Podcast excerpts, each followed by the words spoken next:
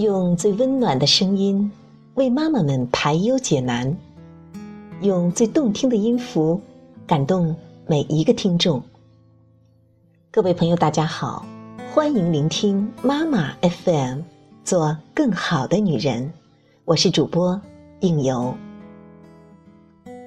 今天要为您带来的文章来自吴念真的《只想和你接近》。直到我十六岁离家之前，我们一家七口全睡在同一张床上，睡在那种用木板架高、铺着草席、冬天加上一层垫被的通铺。这样的一家人应该很亲近吧？没错，不过不包括父亲在内。父亲可能一直在摸索、尝试与孩子们亲近的方式，但老是不得其门。同样的，孩子们也是。小时候特别喜欢父亲上小夜班的那几天，因为下课回来时他不在，因为他不在，所以整个家就少了莫名的肃杀和压力。妈妈准确的形容是：毛不在，老鼠呛须。午夜父亲回来，他必须把睡得横七竖八的孩子一个个搬动。摆正之后，才有自己可以躺下来的空间。那时候我通常是醒着的，早就被他开门摔门的声音吵醒的我，通常装睡，等着洗完澡的父亲上床。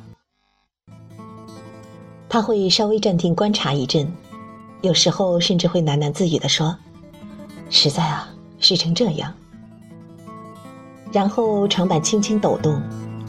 接着闻到他身上柠檬香皂的气味，慢慢靠近，感觉到他的大手穿过我的肩胛和大腿，整个人被他抱了起来，放到应有的位子上，然后拉过被子帮我盖好。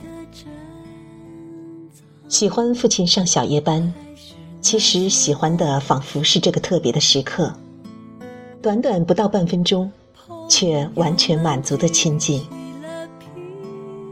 长大后的某一天，我跟弟弟妹妹坦诚这种装睡的经历，没想到他们都说：“我也是，我也是。”或许亲近的机会不多，所以某些记忆特别深刻。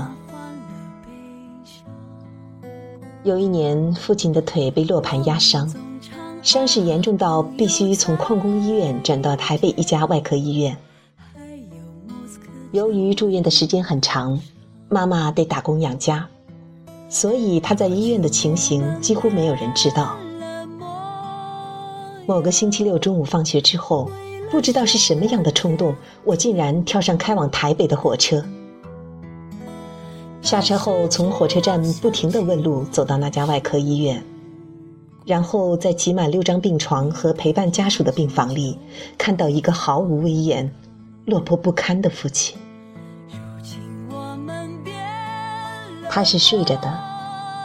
四点多的阳光斜斜的落在他消瘦不少的脸上，他的头发没有梳理，既长且乱，胡子也像几天没有刮的样子，打着石膏的右腿露在棉被外，脚趾甲又长又脏。不知为什么，我想到的第一件事竟然就是帮他剪脚趾甲。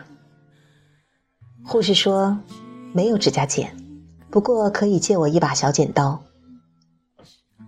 然后我就在众人的注视下，低着头，忍着一直冒出来的眼泪，小心的帮父亲剪脚趾甲。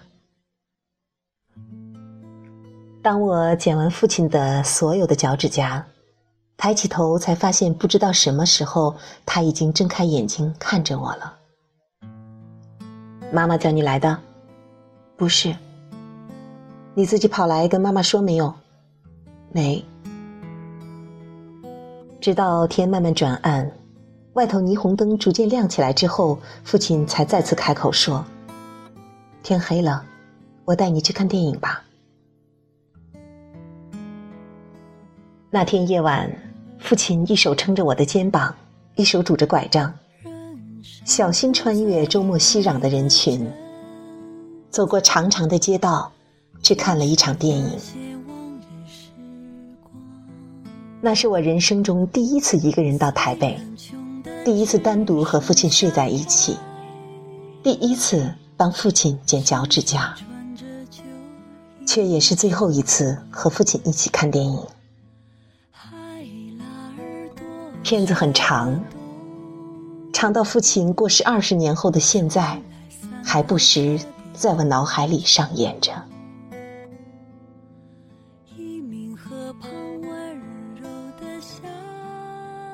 妈妈 FM，感谢你的收听。如果你想成为更好的女人，想聆听更多精彩节目，可以微信搜索“妈妈 FM”，关注我们的栏目。我是应由，我在这里等你。但是只要想起